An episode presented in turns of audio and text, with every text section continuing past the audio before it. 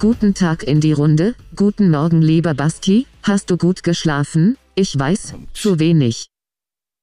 Himmels Willen. Was ist jetzt? Sind wir auf TikTok gelandet? Was ist los? Macht es dir was aus, heute mit mir Vorlieb zu nehmen? Körny braucht etwas Pause.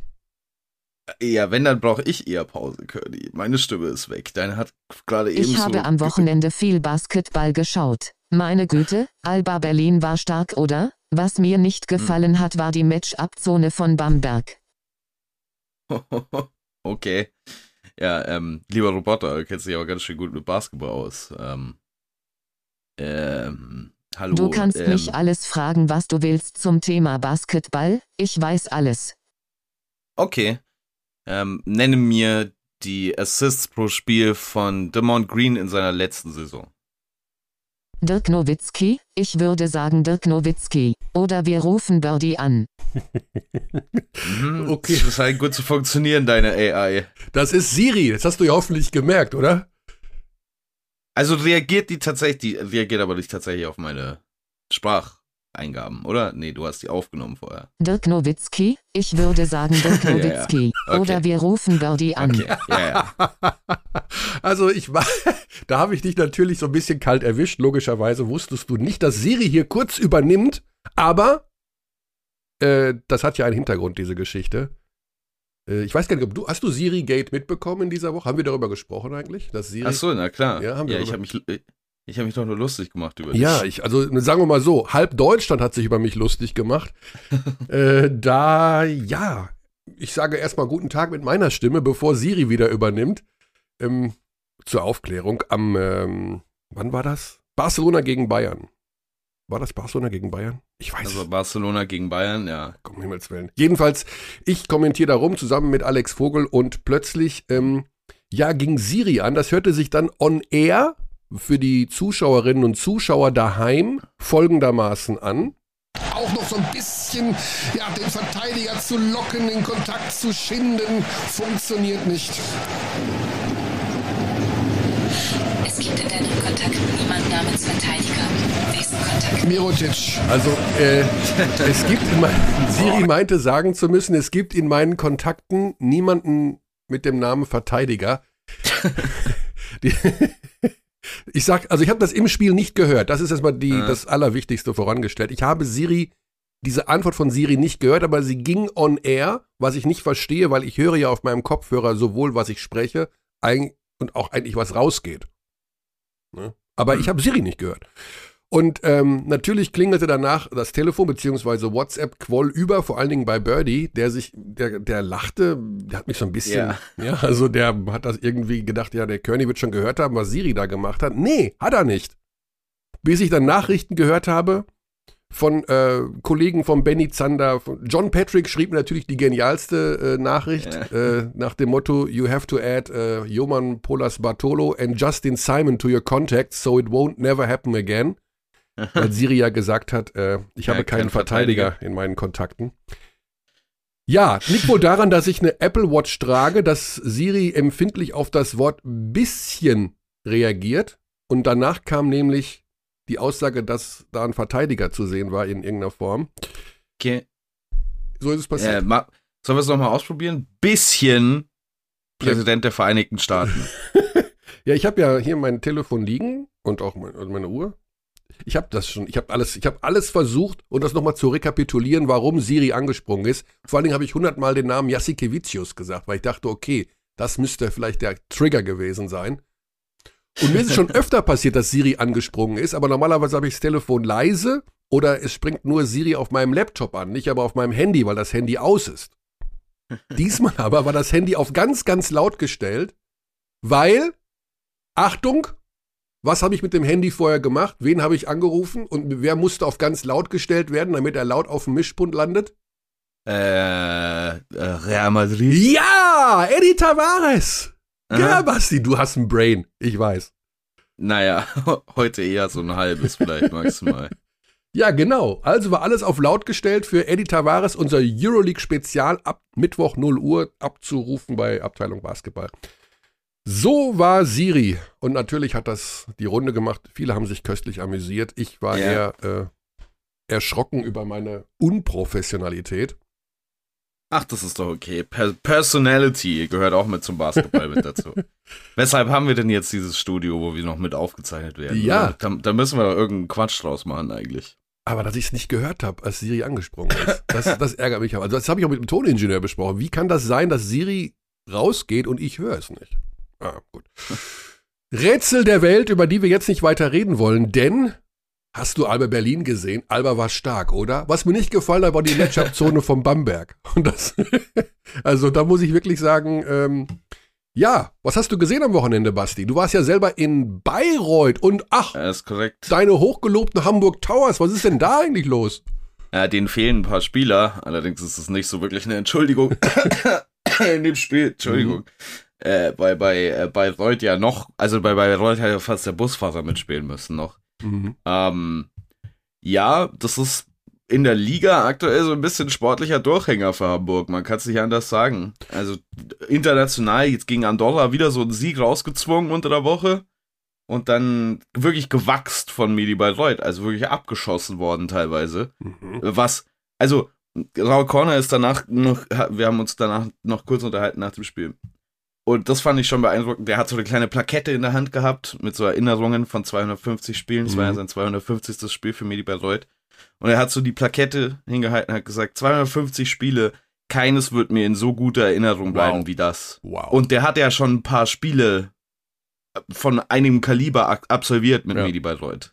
ja, die Mannschaft ähm, funktioniert scheinbar irgendwie, auch wenn da jetzt, ich meine, Markus Thornton hat auch gefehlt, aber ja, 91. Und Hamburg wird, glaube ich, froh sein, das ja, noch als, äh, noch, ja, Noch krasser, also für alle, die dieses Spiel nicht gesehen haben, Terry Allen, der Ex-Hamburger. Ähm, also vor dem Spiel hat, hat Roy Corner noch im Interview gescherzt, der heute ist unser Hauptziel, also der war, war wirklich am Boden vor dem Spiel. mh, So wie ich Roy Corner selten erlebt habe. Der hat gesagt, ja, wir haben uns, konnten uns nicht wirklich auf die Gegner vorbereiten. Das Hauptziel für das Spiel ist heute Schadensbegrenzung und dass niemand unmächtig vom Stuhl kippt. Das waren seine zwei Ziele für dieses Spiel. Und dann Mitte des zweiten Viertels, Terry Allen, der bis dahin fast durchgespielt hatte, bewegt sich nach vorne in der Offensive und ist so erschöpft, dass er sich übergeben muss. ja, habe ich gehört. Ja, ja, ja. Ja, ja. Und also ein Spieler, der sich buchstäblich übergeben muss und dann im Spiel zurückkommt oder gleich zehn Punkte macht in der zweiten Halbzeit. Also Ich- ja. so ist diese, also so war dieses Spiel. Mh. Ich habe nur gerade auf die Bank der Hamburger gekotzt, ne? nicht auf die eigene. Ne, direkt, direkt vor die äh, Bank der Hamburger, ja, vor die Füße von Pedro Calles quasi. Okay, sorry, dass ich jetzt hier so lache, aber das ist natürlich Ja. dann auch nochmal. Ja, also Hamburg wird froh sein, das Eurocup-Spiel ist abgesagt äh, für diese Mhm. Woche, weil der Gegner, also ähm, Liet Kabelis. Liet Kabelis, die haben Corona. Und ich glaube, das wird den Towers äh, nicht gerade, ähm, ja, nicht gerade äh, ärgern, dass sie das nicht austragen müssen in dieser Woche. Sorry, wenn ich hier übrigens immer mal wieder so reinhüstel, aber mich hat's tatsächlich ein bisschen erwischt. Test ist negativ, aber Mhm. ich habe jetzt äh, sieben Spiele letzte Woche gemacht. Ich bin ein bisschen mitgenommen einfach, glaube ich. Also sieben Spiele in einer Woche, das ist hart. Das ist. Ja, und ich hatte ja die ersten beiden Tage gar keins. Also Montag, Dienstag hatte ich keins. Die sieben Spiele waren alle auf Mittwoch bis Sonntag gequetscht jetzt Wow. quasi. Okay, gut, also das ist hart. Äh, das ist auch nicht gesund übrigens, Basti. Das, äh, Ach, auch ach. wenn du. Wenn ich durchzähle, wie viele Dinge, die ich mache in meinem Leben gesund sind, dann kommen wir bei nicht viel raus, um ehrlich zu Ja, sein. aber das äh, wird ja exponentiell, oder wie nennt man das dann? Also das steigert Exponenz- sich. Ex, ex, Exponentiell. exponentiell. Exponen Exponential ist, glaube ich, irgendeine Linie, die man einzeichnet. ja, also die Linie, zeichne bitte diese Linie auch nicht ein, aber leb etwas gesünder, Basti. Ja. Die Exponential ist meine sehr kurze Lebenslinie, die ich mir gelesen habe lassen im Rummel am Sonntag noch. Oh, okay. Gut, das mache ich lieber nicht. Ich glaube nämlich dann, das, sowas mag ich nicht. Also das ist dann so ein Rumgejinxe. So, wir kommen wieder zurück zum Basketball. Wir haben ja dieses Mal, die Woche ist nicht ganz so vollgepackt wie sonst. Also letzte Woche war ja Euroleague und BBL unter der Woche und hast du nicht gesehen, Doppelspieltag. Allerdings ist heute noch ein Spiel äh, am Montag. Da werden wir jetzt gar nicht groß drauf eingehen. Ulm gegen Oldenburg, weil die Mehrzahl der Hörerinnen und Hörer werden diesen Podcast hören nach dem Spiel oder am Dienstag eben, was auch nach dem Spiel ist.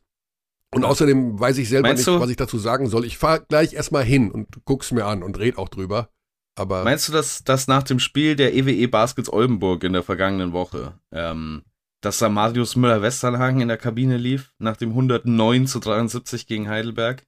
Freiheit. Ja, Freiheit. ich finde, äh, also das an einem Spiel ist festzumachen, ist gefährlich natürlich, ne, weil jetzt war mit Heidelberg jetzt auch nicht unbedingt Ulm der Gegner oder Bayern oder Berlin oder Bonn. Aber ich bin sehr, sehr gespannt, wie das dann heute Abend laufen wird. Auch im Bereich der Defensive. Ulm ist ja momentan eines der Teams der Stunde und ähm, ja. Das lassen wir heute mal raus, aber wir haben natürlich noch Euroleague in dieser Woche und wir haben äh, am kommenden Wochenende. Ich sind noch Nachholspiele unter der Woche, Basti. Das ist so eine Sache, da habe ich tatsächlich ein bisschen den Überblick verloren. Äh, Da muss man wo- auf die Easy Credit BBL Seite gehen, glaube ich, um da auf dem Laufenden zu bleiben. Hey, die Easy Credit BBL-Seite ist offiziell nicht mehr die schlechteste Basketballseite in, äh, in meinen Planungen, in meiner täglichen Routine. Ja, Sie ist überflügelt worden von Eurocup und Euroleague. Also herzlichen Glückwunsch. ja, also ich. tatsächlich, die, das ist. Also, wir lieben die Euroleague und wir übertragen jedes Spiel. Für diese Seite bitte, liebe äh, Hörerinnen und Hörer, wir sind dafür nicht verantwortlich. Also, das würde es nicht geben. Bei, da sind wir wirklich, also das möchte ich, das hat jemand anderes verbockt. Ja, es sieht so aus, als ob ich das programmiert hätte, ja. Also wenn man mir jetzt die Aufgabe geben würde, so eine Seite zu machen, dann wird's nicht viel besser aussehen Nee, als also- das. Aber das heißt nicht, dass ich damit beauftragt wurde. Es scheint das jetzt auch so Mode zu sein, dass alles so riesig sein muss. Also eine Kachel, die irgendwie über vier Quadratmeter groß ist, wo nur Oh, ein Gesicht du- drauf ist. Weißt du, was früher echt relativ gut war bei der, bei der Euroleague-Seite? Der News-Tab. Wenn du durch die Mhm. News gegangen bist, das ist relativ übersichtlich, kannst vergessen. Ja. Da stehen jetzt drei Nachrichten, auf, für die man eine halbe Stunde runterscrollen muss und dann muss man auf mehr laden und dann dauert's fünf Minuten. Das ist Wahnsinn. Übrigens, Ich verstehe nicht, wieso diese Seiten, Kearney, Mhm. nicht einfach den Basketball-Reference-Look annehmen können. Das ist eine Seite, die sieht aus, als kommt sie aus der Mitte der- der 90ern. Aber da ist alles drauf. Mhm. Du brauchst keinen zweiten Blick. Du musst nirgendwo hinscrollen. Du machst die Seite auf und da steht's. Genau, ja, also ich würde halt einfach ESPN kopieren, um ehrlich zu sein. Das ist für mich so ein bisschen die Referenz. Äh, Da hast du noch ein bisschen bunte Bilder, aber eben auch vor allem diese kleinere Schrift. Ich werde wahnsinnig, wenn mich da Schriftgrößen, als ob das eine Litfaßsäule wäre, ähm, anschreien bei jedem Klick, den ich mache und ich fast einen epileptischen Anfall bekomme. Übrigens Frankfurt Das- gegen Oldenburg, Nachholspieler Mittwoch in dieser Woche in der Easy. Aber dank der Easy Credit BBL Seite, der mittlerweile nicht mehr schlechtesten Basketballseite im Internet. So, Das ist so ähnlich wie die ehemals beste Basketballzeitung. Ja. Nur umgekehrt. Die ehemals schlechteste Basketballseite im Internet. ja, die ehemals beste Zeitung der Welt, da hören wir auch wenig von. Da müssen wir uns mal wieder ein bisschen drum kümmern. Jetzt müssen wir erstmal, weißt du, wo wir jetzt hingehen, Basti? Wir gehen in einen Behandlungsraum. Oh ja, da Ja. bra- muss ich wirklich dringend hin. Danke. Danke, dass du daran gedacht hast, Curly. Ja, denn äh, wir haben uns im Vorfeld dieser äh, Folge heute überlegt, also was ist eigentlich mit Danilo Bartel von Fenerbahce Istanbul? Irgendwie spielt er nicht mehr, man hört nichts mehr. Dann habe ich ihm irgendwann zwischendurch mal ein schönes Bild geschickt, weil was ich im Programmheft von Heidelberg gefunden habe, wo er aussieht wie 14. Ja, er freut sich über das Bild und ich denke mir, irgendwie, da stimmt was nicht. Und der ist immer noch verletzt und heute Morgen wird er jetzt um diese Uhrzeit behandelt. Das heißt, er liegt jetzt auf irgendeiner Pritsche in Istanbul und er meinte, komm, dann lass uns doch da mal quatschen. Ja, und da rufen wir ihn jetzt an, ne? Danilo Bartel auf der Pritsche in Istanbul, zum Glück nicht auf der Bahre. Das muss man immer aufpassen, dass man nicht Bahre sagt, ne? Das ist dann, äh, Ja, Bade ist, glaube ich. Servus. Guten Morgen, Danilo. Basti Ulrich ist Grüß hier, dich. wir sind zu zweit und meine Ach, Wenigkeit. Servus. Moin, moin. Erwischen wir dich tatsächlich auf der, jetzt wollte ich, jetzt wollte ich wirklich was Bahre sagen, auf der Pritsche irgendwo in einem Behandlungsraum? Nein, nein, nein. Äh, ähm, erst heute Abend, da wir Ah. gestern noch gespielt haben, ist, ist das Training heute ein bisschen später als normal, eigentlich immer morgens. Deswegen erst heute Abend. Bin noch Oh. zu Hause. Ah, du bist noch zu Hause. Wir haben aber auch, wir haben zwei Stunden Zeitverschiebung. Ne? Ich bin jetzt gestern durcheinander gekommen. Genau. Bei dir ist Ja. jetzt fast schon Mittag. Ja, Danilo, wir wollen natürlich erst einmal wissen, also was ist denn jetzt los? Wir erfahren hier nichts. Wir sehen immer nur, Fenerbahce spielt und der Bartel nicht. Was ist, was geht ab? Ja, bisher echt die Seuchensaison für mich. Ähm, nachdem ich da eigentlich kurz vor dem, also Münchenspiel, was war es, im November, den Schlag aufs Knie bekommen hatte und eigentlich dachte, es ist nur eine kurzfristige Sache, hat sich das echt lange gezogen. Ähm, bin die Schmerzen nicht losgeworden im Knie und musste dann jetzt Ende Dezember noch meine Arthroskopie auch am anderen Ah, Knie machen. Ah, Und äh, ja, und seitdem befinde ich mich ein bisschen in der Reha. Der erste Reha-Versuch ist nicht so gut gegangen, weil ich ein bisschen zu viel wollte, zu schnell wollte. Ähm, aber jetzt aktuell, eigentlich seit drei, vier Tagen, ähm, fühlt sich das Knie wirklich gut an, sodass ich da wirklich die Hoffnung habe oder dies oder wirklich äh, ja, glaube, dass ich auch in den nächsten Wochen wieder dann voll belastbar bin. Okay, es gibt noch keinen Plan, wo du sagen kannst, Freedom Day, es geht wieder los, yay, sondern das geht immer, man muss eine Woche abwarten und gucken, wie es sich entwickelt, mal trainieren, schauen, wie die Belastung, was die damit macht. Genau, genau, genau. So ist es aktuell, dass immer langsam gesteigert wird. Ja. Du verfolgst aber trotzdem den Basketball oder bist du einer, der sagt, mir geht's scheiße, ich will auch gar nicht sehen, wie die anderen spielen, das macht mich nur traurig. Naja, manchmal ist es nicht einfach, dann äh, natürlich die ganzen Spiele zuzuschauen, äh, wenn, man nicht, wenn man nicht spielen kann, aber ich verfolge alles, ja. Mhm. Also klar.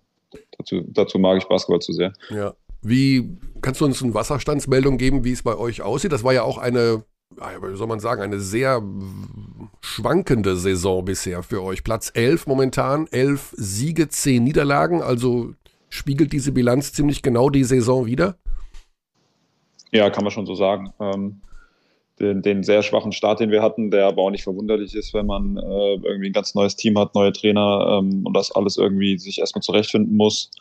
Ähm, ich glaube, aktuell haben wir uns ganz gut gefunden, beziehungsweise hatten uns auch gut gefunden, bevor jetzt die vielen Verletzungen kamen. Ähm, und haben uns jetzt wieder neu gefunden. Deswegen, ähm, ja, denke ich, dass wir jetzt gerade auf einem recht positiven Weg sind und verstanden haben, was äh, äh, die Mannschaft verstanden hat, was Sascha so spielen möchte. Mhm. Was unterscheidet jetzt Saschas Stil von anderen Stilen, die du vorher erlebt hast? Also du weißt ja ungefähr, wie er, was er vorhat, aber für uns ist es ja immer interessant, mal ein bisschen Einblick zu finden, was macht denn so ein Trainer dann anders? Ja, also ich glaube, er ist sehr, sehr viel, ähm, also defensiv geprägt auch das Spiel ähm, und viel Energie. Ähm, auch, dass wir als Mannschaft irgendwie Lösungen finden, wie wir gewisse Situationen spielen, also uns auch viel Freiheiten gibt und dass wir da Lösungen finden sollen als, als Mannschaft. Ja. Und einfach Ener diese Energiefrage, ja, also defensiv geprägt, gerade davor. Ähm, den, den Stil, den wir davor hatten mit Igor Kokoschkov, war halt sehr, sehr, sehr offensiv geprägt. Ähm, mehr, mehr Dreierversuche. Ähm, und aktuell ist es auch immer wieder, ähm, dass wir natürlich aufs, aufs Inside-Spiel fokussiert sind. Mhm. Und auch. Merkt man das, wenn so ein Trainer, ich meine, bei äh, Djordjevic ist es ja so, dass er vorher Point Guard war. Merkt man das, wenn so ein Trainer so eine herausragende Figur auf einer Position war, im Vergleich zu einem Trainer, der vorher vielleicht, so ein Trinkieri zum Beispiel, der nie Basketball gespielt hat? Ähm, also was man bei ihm auf jeden Fall merkt, ist, dass er ähm, zu seinen Point Guards einen sehr, sehr engen Draht hat und dass er halt möchte, dass sie die Mannschaft äh, auf dem Feld anführt und, und da auch mit, mit, mit gutem Beispiel vorangehen und dass sie die, dieses Gespür für das Spiel entwickeln. Mhm. Und ich glaube, da ist der, da ist der Kontakt und das, das äh, redet, redet er am meisten mit, mit den Point Guards. Ja. Ja, wir haben ja so einen Fall immer wieder auch mal jetzt in der BBL zum Beispiel ist es wohl auch so bei Bamberg unter Reuekas sehr viel, ihr müsst dahin laufen, das muss da passieren. Der neue Coach, äh, Oren Amiel, der gibt wohl auch diese mehr Freiheiten, dieses Read and React. Was ist denn für dich eigentlich die schönere? Also, dass man sagt, okay, wenn der wirklich will, dass ich die fünf Zentimeter noch nach links laufe, dann laufe ich die halt. Oder bist du auch eher so ein Freigeist und denkst, ja, man muss das genau so ein bisschen anders sehen? Ähm, ich glaube, die Mischung macht's. Also ich, ich bin eigentlich großer Fan davon, dass, dass gewisse Regeln ähm, für alle irgendwie klar sind. Ähm, dass das Spacing stimmen muss, ähm, auch in dem System, aber dass dann natürlich auch äh, ausgebrechen, ausbrechen kann aus dem System und man, ähm, man da lesen kann, wenn, wenn der Fehler äh, bei der Verteidigung ist oder irgendwas. Aber ich glaube, dass, dass gewisse Rahmenbedingungen offensiv und defensiv auf jeden Fall klar sein müssen für die ganze Mannschaft. Mhm. Und das ist bei euch jetzt zunehmend der Fall. Also ihr habt ja jetzt acht der letzten zehn Spiele gewonnen. Jetzt kommt diese harte Woche. Morgen gegen Real Madrid, Heimspiel, dann gegen die Bayern, Heimspiel. Ähm, das sind zwei wichtige Spiele. Also wenn du jetzt eure Form beschreiben würdest, auch da aufstrebende Tendenz nach den acht Siegen aus den letzten zehn Spielen? Ja, also ich glaube, ich glaube, wie ich es schon gesagt habe, dass, dass es da langsam geklickt hat, dass jeder Mhm. weiß, ähm, wo die Stärken auch von den Mitspielern liegen. Ähm, was, nach was wir offensiv schauen müssen, nach was wir, wo wir defensiv äh, rotieren miteinander oder wie wir gewisse Situationen spielen. Deswegen ist, glaube ich, das, das der entscheidende Faktor, wieso wir uns äh, gefangen haben, dass die Mannschaft versteht, äh, wie wir uns gegenseitig helfen können. Ne? Mhm. Wie geht's denn Ismet überhaupt? Ismet geht's gut, ja. Ich meine, der hat jetzt gerade, der, der ist natürlich derjenige, der ein bisschen von den Verletzungen profitiert mhm. ähm, und das wie auch die ganze Saison mit seinen Minuten, die, die auch extrem gut nutzt. Hat gestern ein überragendes Spiel in der türkischen Liga gemacht mit 19 Punkten oh. und 100 Prozent aus, aus, aus dem Feld. Ähm, in einem sehr, sehr engen Spiel, da eigentlich ein bisschen so Game Winner am Ende der vierten Viertel übernommen. Also der, der, nutzt, der nutzt die Minuten ähm, sehr, sehr gut und hält sich immer fit, hält sich immer bereit, sehr, sehr professionell und wenn da seine Chancen kommen, nutzt er die mehr als, mehr als gut. Ja. Er hat ja mal hier in unserem Podcast verraten, dass das sein Traumverein ist. Ne? Als Kind wollte er schon bei Fenerbahce spielen.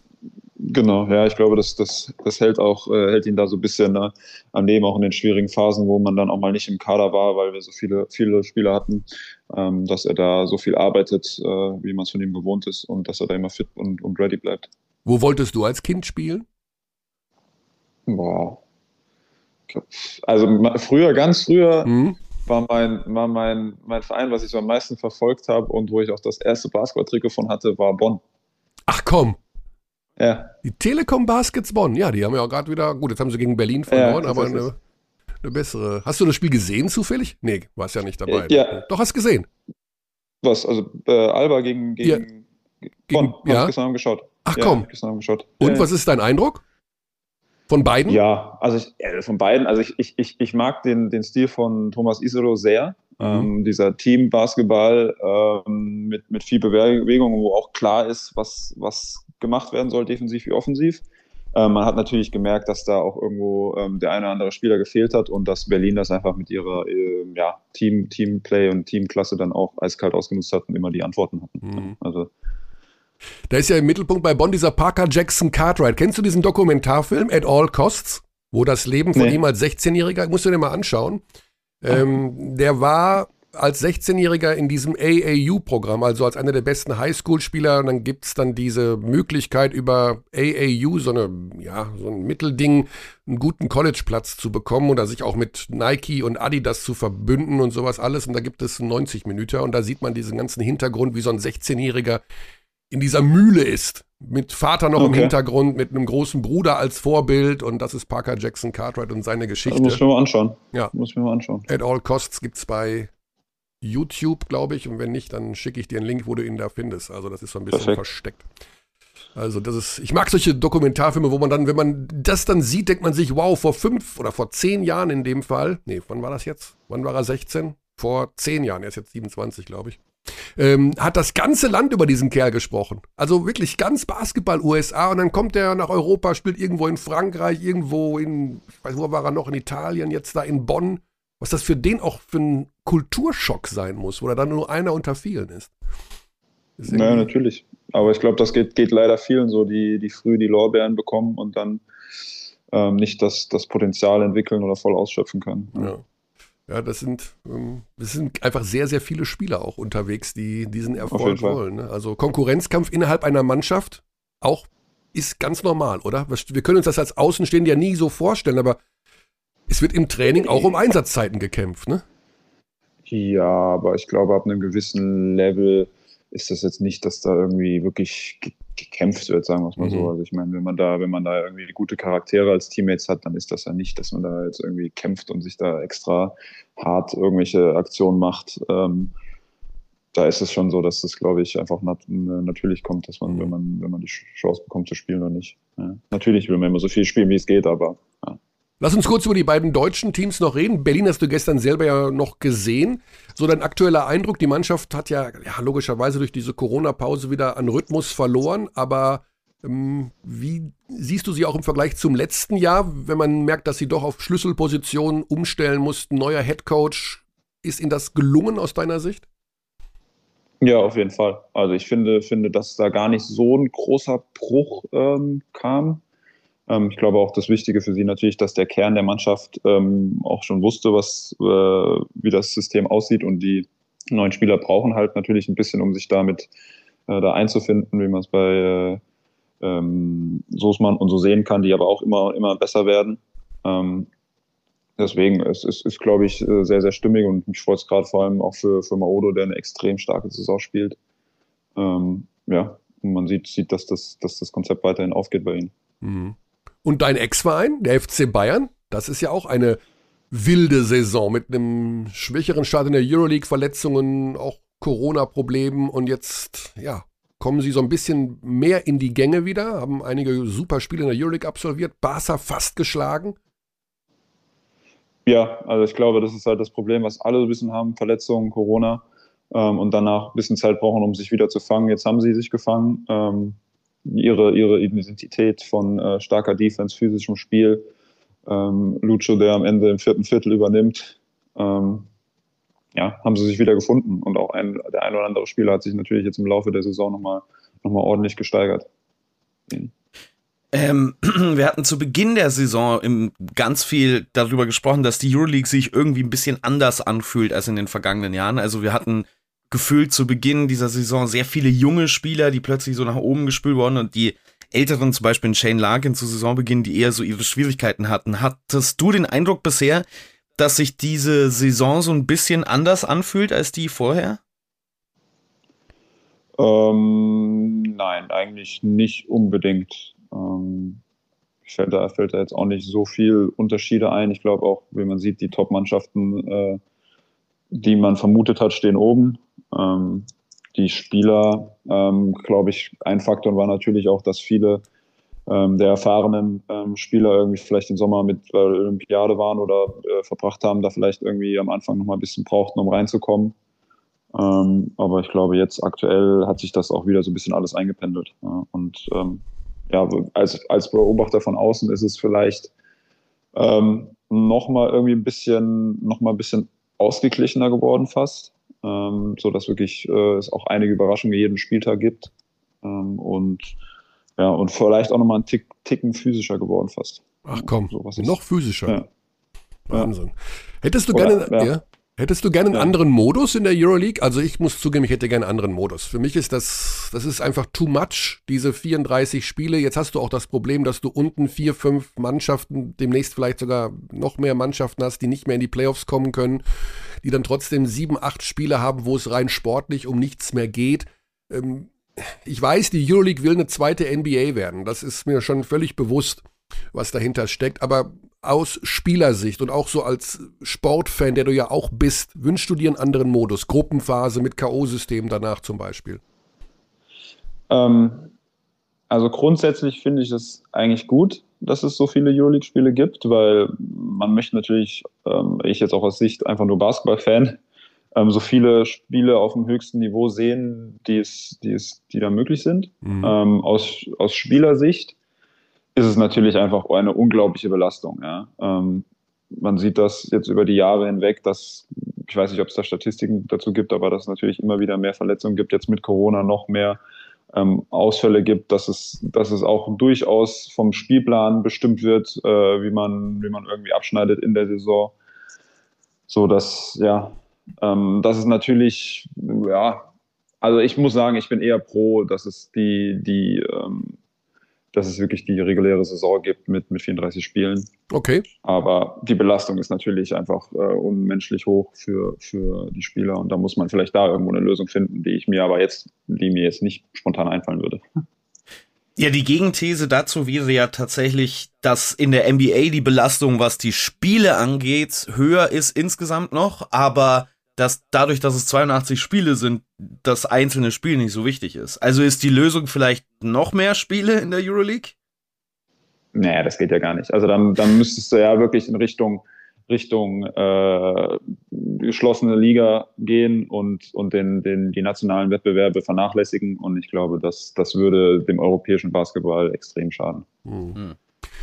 Ja, und man muss auch dazu sagen, dass die NBA-Teams noch mit anderen Reisemöglichkeiten ausgestattet sind. Ich weiß gar nicht, habt ihr ein Charterflugzeug, das ihr immer nehmt? Also, oder fliegt ihr immer normal Linie? Nee, wir fliegen jetzt zu Corona, seit Corona-Zeiten immer Charter, ah. ähm, was das Ganze auch sehr angenehm macht, auch direkt nach den Spielen meistens noch zurück. Ja. Ähm, das, ist, das macht das Ganze schon deutlich leichter. Ähm, ja, aber ist trotzdem natürlich die Belastung extrem hoch und ich finde auch immer wieder, dass man halt einfach sagen kann, äh, wenn man auch ein NBA-Spiel sich da mal anschaut, ähm, das ist die Intensität, ist da bis zu den Playoffs oder in manchen Spielen halt einfach nicht, nicht so gegeben, wie es in jedem Euroleague-Spiel ist. Oder beißt sich unser NBA-Fan Basti Ulrich auf die Lippen? Das hören die NBA-Fans nicht so gerne. Nee, das da bis zu den Playoffs nee, um mein, gar nichts geht. nee, nee, ich meine, das ist ja kein Geheimnis. Also wenn du jetzt ähm, Orlando Magic gegen die Houston Rockets anguckst, klar kriegst du da jetzt nicht den 1A Super Einsatz beißen kämpfen bis zum Ende Basketball. Es gibt schon so ausgewählte Spiele in der regulären Saison, wo man dann merkt, ah, okay, die beiden Teams spielen heute auf Playoff Intensität, aber es ist, kann ja über 82 Spiele gar nicht immer der Fall sein. Ja. Genau, das ist einfach logisch, ja. Ja, das ist der große Vorteil in der Euroleague, da hat man wirklich eigentlich immer das Gefühl, dass beide Mannschaften äh, versuchen, zu gewinnen oder so gut wie möglich, so intensiv wie möglich zu spielen. Und das finde ich ja ganz spannend, dass äh, Danilo sagt, es ist vielleicht sogar noch physischer geworden als ähm, in der vergangenen Saison. Gibt es denn von dir aus, wir haben hier immer wieder mal über neue Regeln gesprochen, Basti verdreht die Augen, weil wir über nordkoreanische Basketballregeln gesprochen haben, wo ein Wurf in den letzten drei Sekunden acht Punkte zählen kann. Würdest du irgendeine, ja kein Witz, und wenn der Dreier äh, nothing but net ist, gibt's vier Punkte. Also ohne Ring. das habe ich schon noch nie gehört. ja, das ist in, Nordkorea. Hat der Rodman da eingeführt damals mit dem Kim Jong-un. Was der Rodman hat eine Regel für einen Dreier, der Swish durchgeht, eingeführt. Hat der überhaupt mal einen getroffen während seiner Karriere? Und äh, Dunking gibt generell drei Punkte.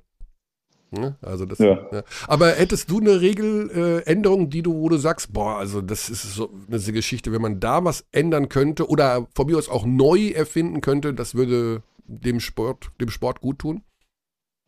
Nee. nee. Also ich finde, ich finde, dass es eigentlich ja ganz gut gebalanced ist und mhm. dass die, dass die Regelungen, die über die letzten Jahre ähm, da gemacht wurden, dann schon ähm, das Spiel auch attraktiver mit allem gemacht haben und, und auch in, in sich schlüssig, finde ich. Also mhm. ich finde jetzt nicht, nicht, dass da irgendwas raussticht, wo ich sage, das, das müsste jetzt geändert werden.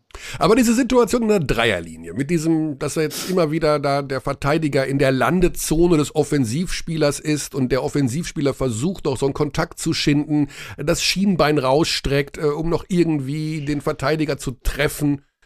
Naja, aber das ist eigentlich klar geregelt. Sobald er das Schienbein mhm. rausstreckt, ist es ein Offensivfoul. Absichtlich. Ja, gut. Da liegt es dann halt in der Hand, in der Hand der Schiedsrichter, ja. ähm, den, den Pfiff zu machen, den richtigen oder nicht. Mhm. Ähm, und ich finde, ich finde, also jeder, der schon mal auf einem Knöchel so gelandet ja. ist, der weiß, dass das einfach, äh, ja, das, das, das ekel, ekelhafteste Gefühl ist überhaupt. Und wenn man dann erstmal vier bis fünf Wochen raus ist wegen so einer Aktion, dann finde ich das schon auch gut, dass da der, der Spieler irgendwie ein bisschen mehr geschützt wird und dass man da aufpassen muss. Ja. Mhm. Okay, klare Worte. Das äh, finde ich gut, dass da mal jemand, also, wir, weil wir wissen ich weiß immer nicht so genau, macht das jetzt den Dreier mehr kaputt? Also da geht es gar nicht darum, ob er den Offensivspieler schützt, sondern eben auch diese verzweifelten Aktionen des Offensivspielers noch irgendwie Kontakt zu schinden, bei einem kleinsten Kontakt äh, drei Meter nach hinten zu fallen und sowas alles. Das ist so ein bisschen, Ja, aber ich, also so die, die Spiele, die ich bisher jetzt diese Saison auch gesehen habe, finde ich, dass die, dass die Schiedsrichter da echt ein gutes Händchen für haben, zu sehen, ob der, ob der Kontakt jetzt provoziert wurde oder ob der vom Verteidiger ausgelöst wurde oder also mhm. ich finde, finde, da haben sie eine ganz gute Balance drin eigentlich. Ja. Ja, muss ich, muss ich echt zustimmen. Also ich hatte auch damit gerechnet, dass dieses Landezonen-Foul eine größere Thematik wird in dieser Saison. Aber also ist mir jetzt noch nicht wahnsinnig groß aufgefallen, dass das sehr, für sehr große Schwierigkeiten sorgen würde. Ja. Gut, äh, Danilo, dann alles Gute. Morgen geht's äh, gegen Real Madrid. Das ist natürlich schon mal ein echtes Fund. Äh, ich habe letzte Woche, wir werden diese Woche noch einen Podcast mit Eddie Tavares veröffentlichen. Äh, mit okay. dem wir sprechen konnten. Der hat ja. Kennst du die Geschichte, dass er am Strand entdeckt wurde von einem deutschen Touristen? ja, die kenne ich, die kenne ich. Ja. Wir haben ausfindig gemacht, wer das ist. Wir haben ihn gefunden. Ah, okay. Aber okay. mehr, also ich, Dann muss ich mal reinhören. Ja, also ich habe noch, also ich weiß jetzt, wie er heißt und ich kenne seine Telefonnummer, aber er geht nicht ans Telefon. Ah. Immer weiter probieren.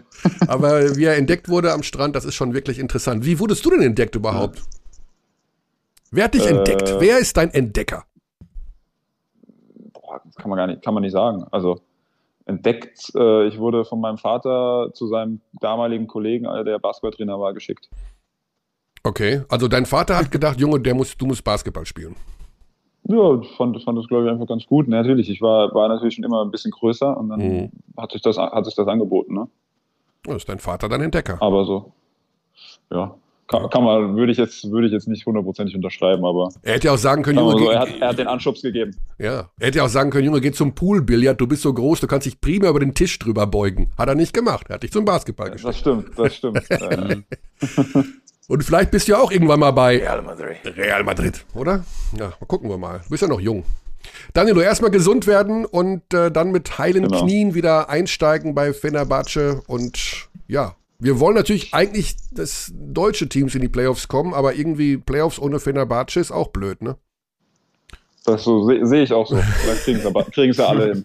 Ja, ich weiß nur nicht, wer von den acht, die da gerade vorne stehen, mal eine Schwäche war. Also Kasan könnte vielleicht noch rauskippen, aber jetzt hat Olympiakos auch wieder gewonnen auswärts.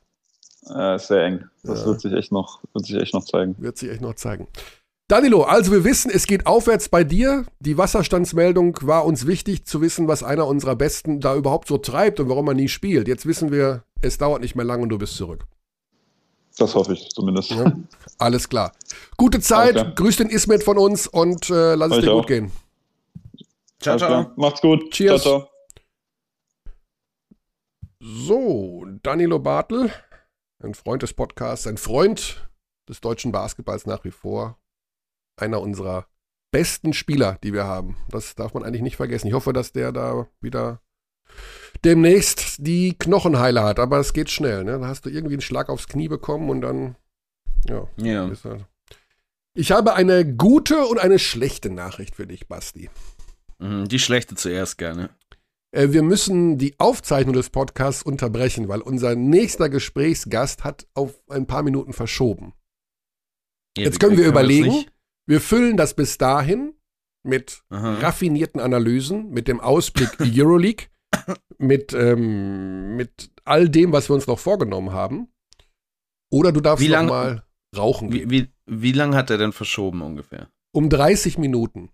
Wow. Okay, das ist ein bisschen viel für raffinierte Analysen. so, so viel, so viel habe ich nicht in mir. Aber wir können natürlich unseren Euroleague-Block, ah, den machen wir Ja. natürlich auch gleich mit unserem Ja, zweiten ist, Gesprächsgast. ja, der gehört ja, gehört ja in den Euroleague-Blog. Der gehört Ja, dann lass uns doch jetzt, lass uns doch jetzt noch kurz die Easy Credit BBA besprechen, weil die noch ein bisschen zu kurz gekommen ist Genau. heute, fand ich Dann fast. Und dann noch. können wir, dann können wir nachher, nachher äh, kurz Unterbrechung machen. Ja, also du hast ja über Bayreuth und Hamburg schon gesprochen. Ich Ja. war gestern bei Würzburg gegen Bamberg. Und Ja. da ist mir dann schon, da sind mir schon ein, zwei Sachen aufgefallen. Und ähm, Ja, ja, da hast du, hast du deine Matchup-Zone mal gesehen und wie hat sie dir gefallen? sie hat mir wirklich nicht gefallen. Also, das, ich wollte es ein bisschen thematisieren, weil Amiel das gerne macht. Also, israelische Coaches spielen gerne diese Matchup-Zone. Das ist jetzt nichts Neues, aber ähm, es spielt sie doch sehr, sehr oft. Und es war eben im ersten Viertel frappierend zu sehen, wie die auseinandergenommen wurde und wo ich dachte, naja, also Würzburg kriegt den Ball so viel unter den Korb, so viel in die freien Positionen.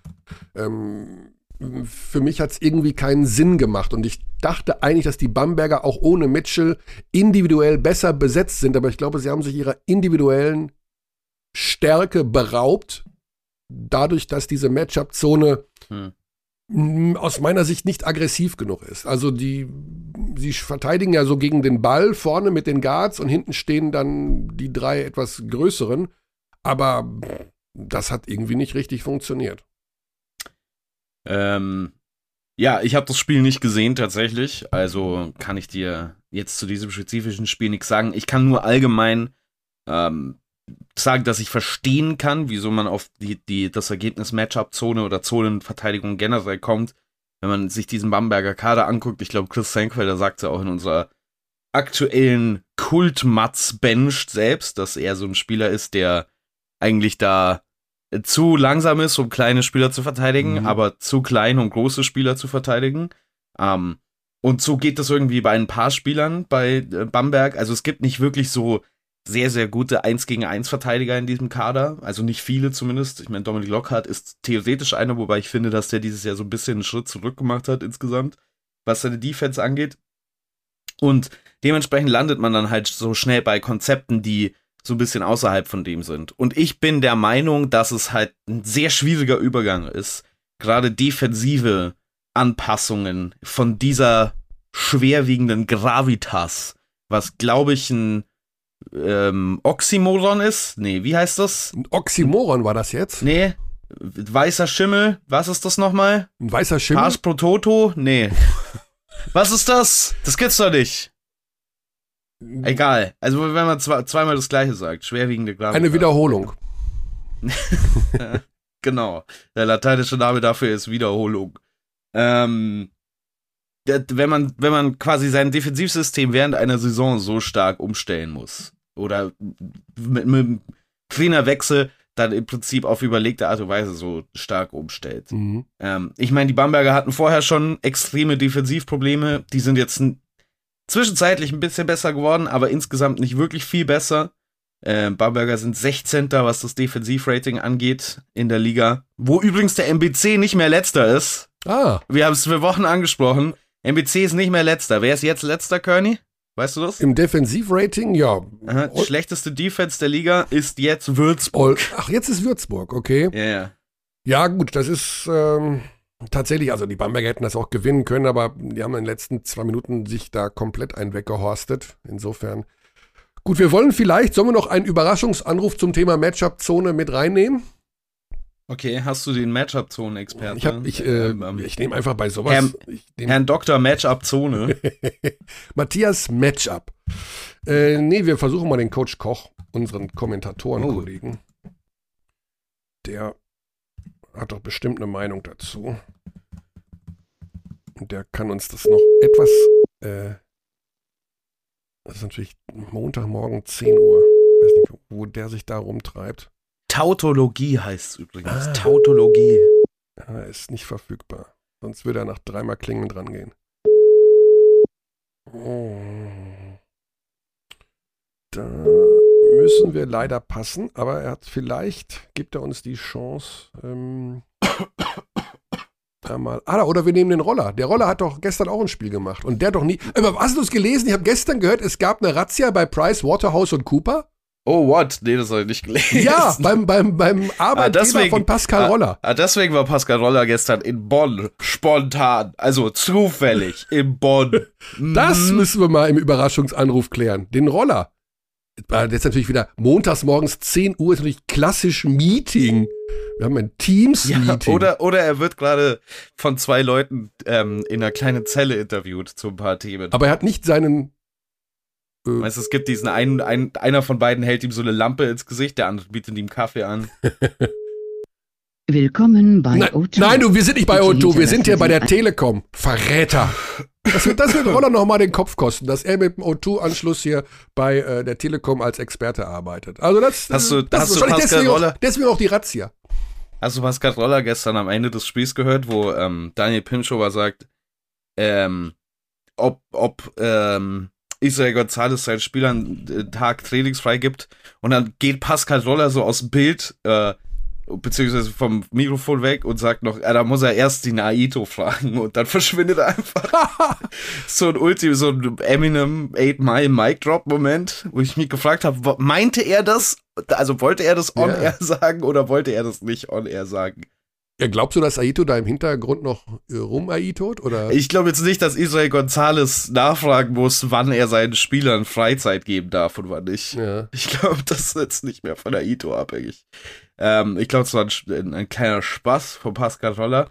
Ähm, aber so Beratertätig, äh, Tätigkeit oder als so äh, stützende Hilfskraft quasi, wann immer irgendwas vielleicht nicht läuft und man das durchsprechen muss, da ist Aito bestimmt im Hintergrund noch irgendwo. Ja. Also, Die Frage ist, ob er in ich Berlin ist. Mich hat vorstellen. jetzt neulich jemand gefragt, ist Aito noch in Berlin?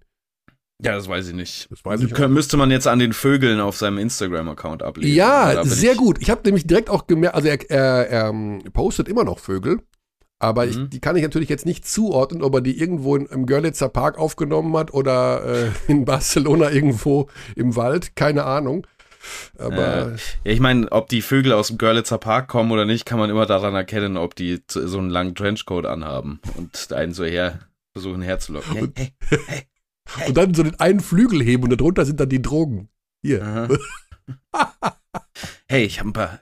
Suchst du nach ein paar Körnern? Hey. Ähm, Ah, gut. Braunschweig Bayern. Ja, ah, ähm, das war zu, das war zu laut. Also ich glaube, du Ähm, machst gleich nochmal einen Schnelltest und noch einen PCR-Test on top, mein Junge. Äh, Braunschweig Bayern, W- äh, Wahnsinnsspiel, ähm, sah für die längste Zeit, also ich habe zwischenzeitlich mal so kurz für zwei, drei Minuten ähm, woanders hin hingeschalten, weil ich mir dachte, ja, okay, die Bayern, jetzt liegen sie mit, ich weiß nicht wie viel es waren, 14, 15 vorne, ähm, da wird nichts mehr anbrennen. Und bam, ist Braunschweig wieder da, ähm, verlieren es dann aber in der Overtime. Ähm, was ha- hast du von dem Spiel was mitbekommen? Äh, nein, weil das lief, lief parallel zu meinem. Das ist dann immer. Oh ja, stimmt. Dann, äh, ich habe nur am Ende mitbekommen, als unser Spiel zu Ende war und wir den Nachlauf machen, äh, dass unser Leiter der Sendung mir aufs Ohr rief: Mach einfach zu, in äh, Braunschweig ist es super spannend. Ja, genau. Also dann können wir hinten raus dann schnell, wenn man so will, übergeben. Also den Zuschauern sagen, dass man bei Braunschweig gegen Bayern ein spannendes Spiel sieht. Und es war dann ja auch die ähm, mit Mhm. Verlängerung. Also. Genau, Klatsch, Klatsch-Freiwürfe von David Kremer. Der ist auf 77 zu 77 stellt. In der Overtime ist dann Braunschweig schon deutlich die Luft ausgegangen. 14 zu 5 ist die ähm, dann beendet gewesen. Aber das ist schon, also ich finde es von beiden Seiten beeindruckend, um ehrlich zu sein. Ich habe das Gefühl, dass das so eins dieser Spiele wäre, wo Bayern früher in dieser Saison noch zusammengeklappt wäre, mit so viel Gegenwehr.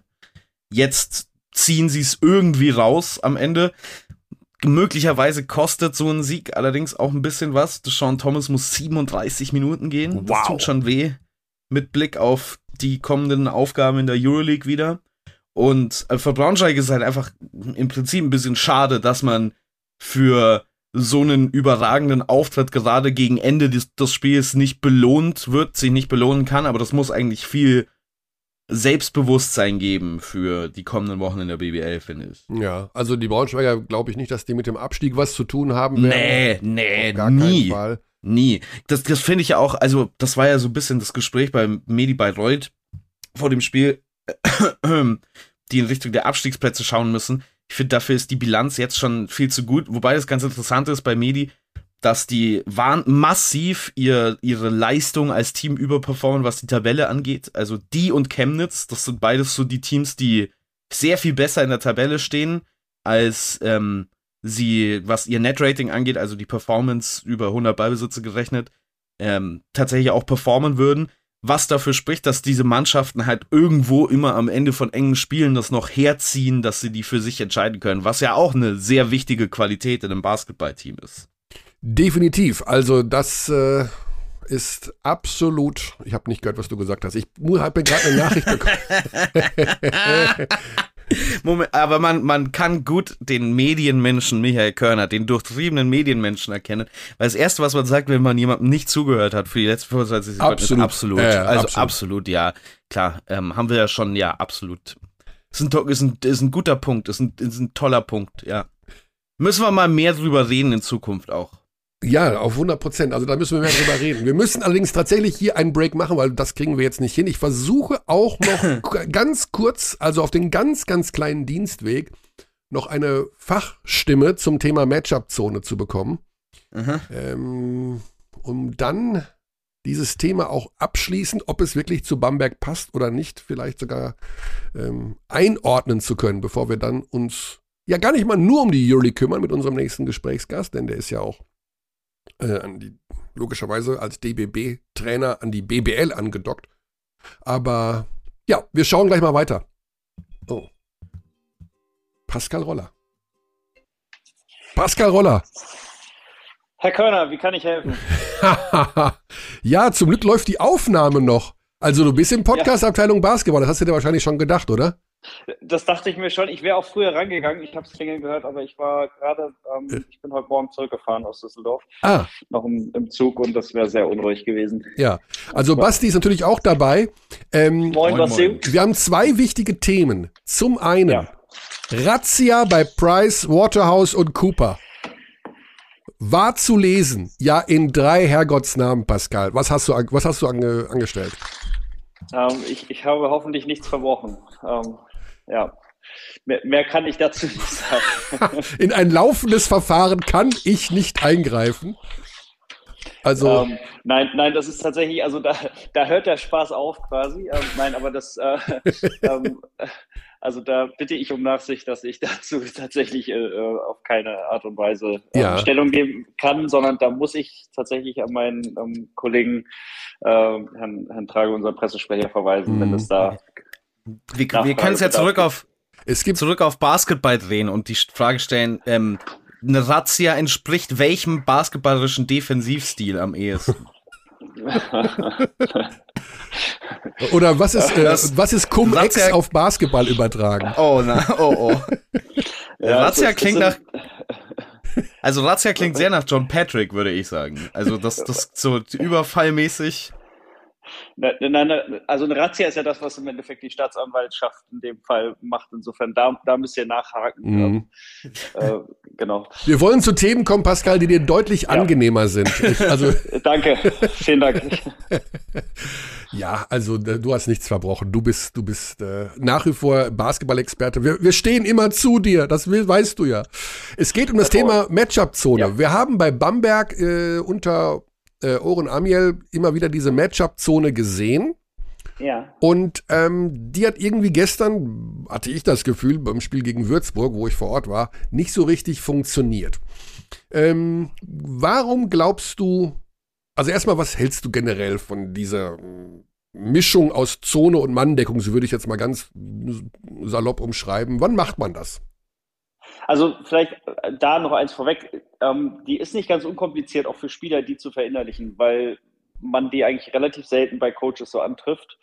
Und sie erfordert doch sehr gute Abstimmung in einem Team. Also ich ähm, habe aus meiner Erfahrung eigentlich so für mich mitgenommen, man muss das konsequent häufig spielen und, und umso häufiger noch trainieren, dass es auch tatsächlich im, im Spiel dann funktioniert. Es soll nicht so eine Aushilfslösung sein. Dann, dafür nehme ich ja manchmal ganz gerne auch Coaches, einfach mal um Rhythmus, Rhythmus zu durchbrechen oder ja, also ähm, wie soll ich sagen, quasi so eine so ein bisschen zu kaschieren, dass man keine Möglichkeiten hat, gerade den Gegner zu stoppen. Mhm. Ähm, das kann dann mal funktionieren, aber wenn man es wirklich, also wie in dem Fall, ähm, das als festen Bestandteil der Defense äh, nutzen will, dann, dann ist sie, glaube ich, schon sehr trainingsintensiv auch. Also das vorweg. Ähm, jetzt habe ich einen äh, anderen Teil der Frage vergessen. Du wolltest was? Wann, äh, wann spielt man die denn idealerweise? Also warum spielt Bamberg sie vor allen Dingen auch so häufig?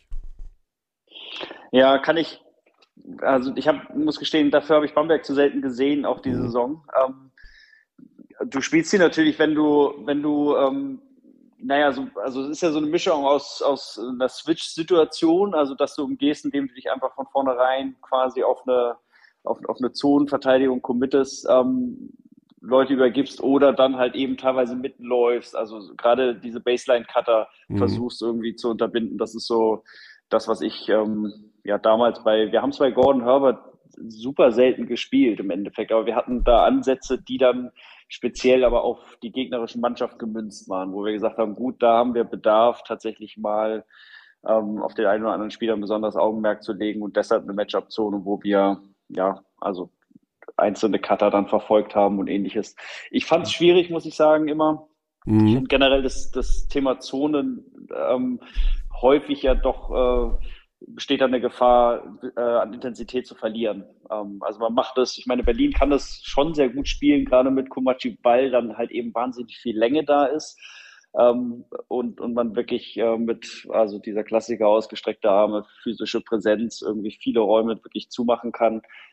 Aber das, das Personal dafür muss stimmen. Warum Bamberg jetzt in dem speziellen Fall häufiger darauf zurückgreift, wie gesagt, müsste ich Mhm. mir, müsste ich mir nochmal später anschauen. Ja. Ich habe ich, ich hab noch eine andere Zonenvariante für dich. Die haben wir am Wochenende Ja. von Raul, Korn, Raul Corner gesehen gegen die Hamburg Towers, zumindest über kurze Zeit. Das Box and One. Sch Ja. Schieß los über das Box and One und deine Gedanken. In der Boxen One hätte ich zum Beispiel gestern bei Berlin auch gedacht, dass die vielleicht mal ähm, PJC zum Beispiel eine Boxen One nehmen. Also Boxen One ist ja eigentlich so der Klassiker, wenn du einen extrem guten Schützen hast oder halt so einen balldominanten Spieler hast, ähm, den wirklich knallhart aus dem Spiel zu nehmen. Also da geht es darum, wirklich face-to-face diesen äh, Spieler zu verteidigen und einfach nicht an den Ball kommen zu lassen. Ähm, der N1-Verteidiger quasi, der nimmt sich auch, in Anführungszeichen, so ein bisschen aus der Mannschafts-Defense-Rotation mit raus. Ähm, das funktioniert teilweise schon wirklich ganz gut. Also du bringst auf jeden Fall deinen Gegner dazu, äh, erstmal umdenken zu müssen. Und dann muss der, der eigentlich dieser balldominante Spieler ist, verstehen, dass er Blöcke setzen muss, ähm, um, um Räume zu schaffen quasi. Also er bindet dann durch diesen N1-Verteidiger und Block, den er setzt, zwei Leute auf sich und auf einmal hast du dann wieder im Angriff die Überzahl. Aber das fällt halt gerade so einem balldominanten Spieler auch häufig schwer, weil er irgendwie, der will die ganze Zeit den Ball haben. Ähm, der rennt wie, ähm, also eher dann wieder über Blöcke oder wie, ähm, ja, wild gewordenes Huhn quasi übers Feld, um den Ball zu kriegen.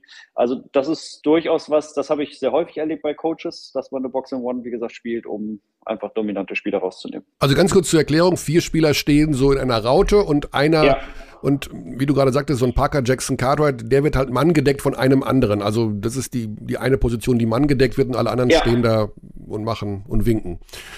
Genau. Genau. Und diese äh, Matchup-Zone ist, äh, man sieht das wohl, dass die Guards vorne, die beiden, die vorne spielen, eben ja. ähm, durchaus auch switchen, also Offensivspieler übergeben und die drei hinten eher diese klassische Zonenaufstellung haben. Also ich sag mal so salopp, wenn man sich als Beobachter das anschaut und denkt, spielen die jetzt Zone oder Manndeckung irgendwie manchmal, dann ist es ab und zu auch mal so eine Matchup-Zone, so, so, ein Mischding. Und dann ab und zu wird so ein Cutter auch hinterhergelaufen, äh, damit man den nicht aus dem Auge verliert. Dann ist es dann wieder eher mannorientiert. Also, ähm, wie du schon sagtest, dann braucht man Freiheit. Und das ist eben genau das, was wohl der neue Coach in Bamberg eingeführt hat. Offensiv und defensiv diese Freiheiten, dieses Mitdenken, diese Spielintelligenz voraussetzen. Und das haben wir mhm. gerade schon mit Danilo Bartel besprochen, Pascal.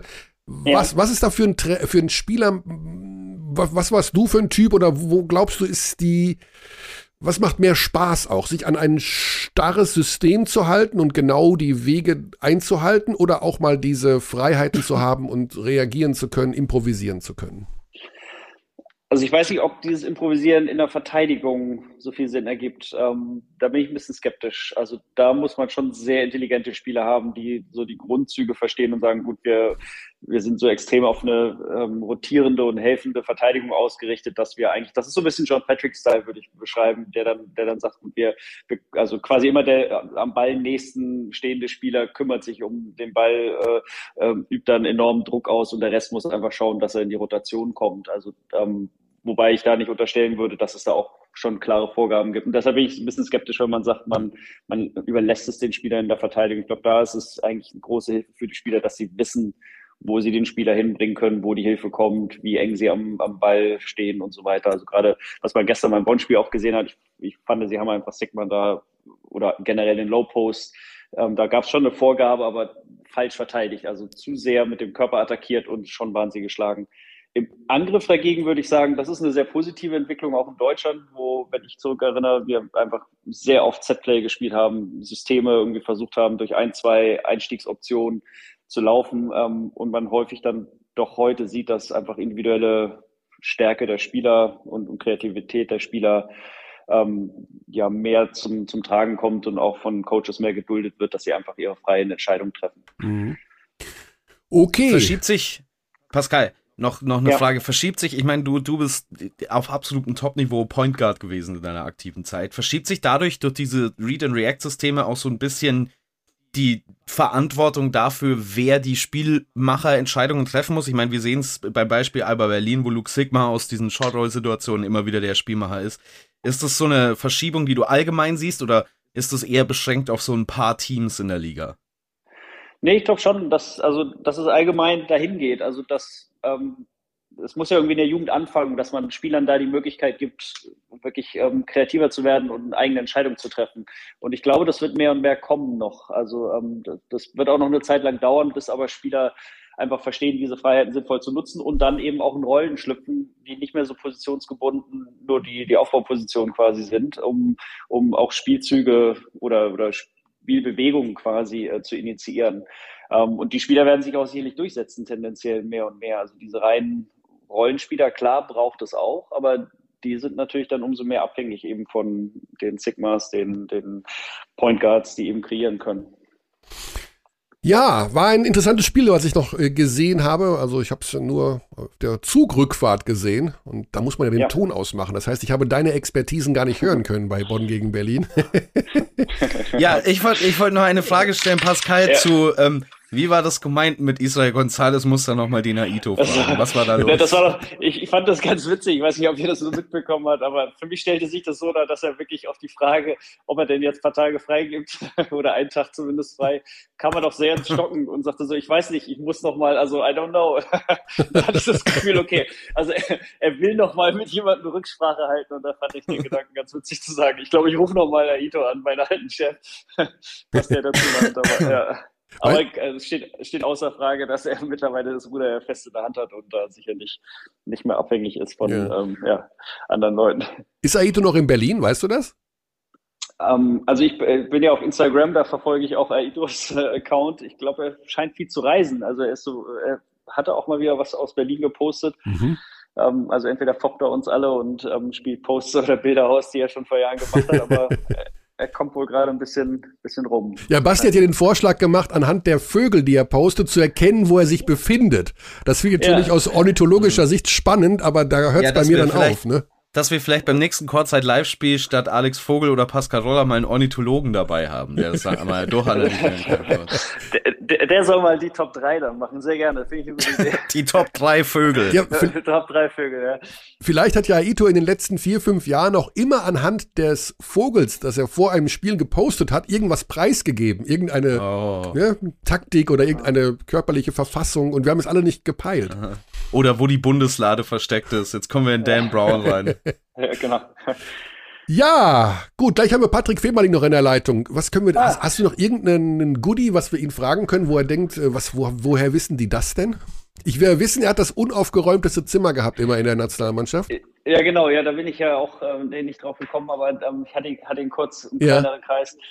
Nee, grüß dich mal schön. Ja. Also, ähm, so, so einen fiesen Insider habe ich jetzt nicht, den ihr ihn fragen könnt. Tatsächlich haben wir uns länger nicht mehr gesehen. Oh. Also, wir hatten ein, ein paar Mal noch ge-SMS, aber ähm, ja, bei den Spielen in Berlin zum Beispiel ist er mir nicht mehr über den Weg gelaufen in Ja. letzter Zeit. Als Experten für den Klassiko, der ja am Freitag in der Euroleague ansteht, haben wir uns gedacht, gönnen wir Ja. uns mal einen Euroleague-Champion von hervorragend, ja. Barcelona. Ne? Also Ja, das ist gut. Kommst also direkt hier Roller, Femerling, also das ist ja nun die, die Crème de la Crème des deutschen Basketballs aus dem letzten Jahrhundert. Ich meine, das müssen wir einfach mal. Vergesst Frido Frei nicht, der gehört noch dazu. Ingo Freier, für dürfen wir nicht vergessen. Nee. Nee, Frido Frei. Ach, Frido gesagt. ja, den, äh, gut, Gott habe ihn selig.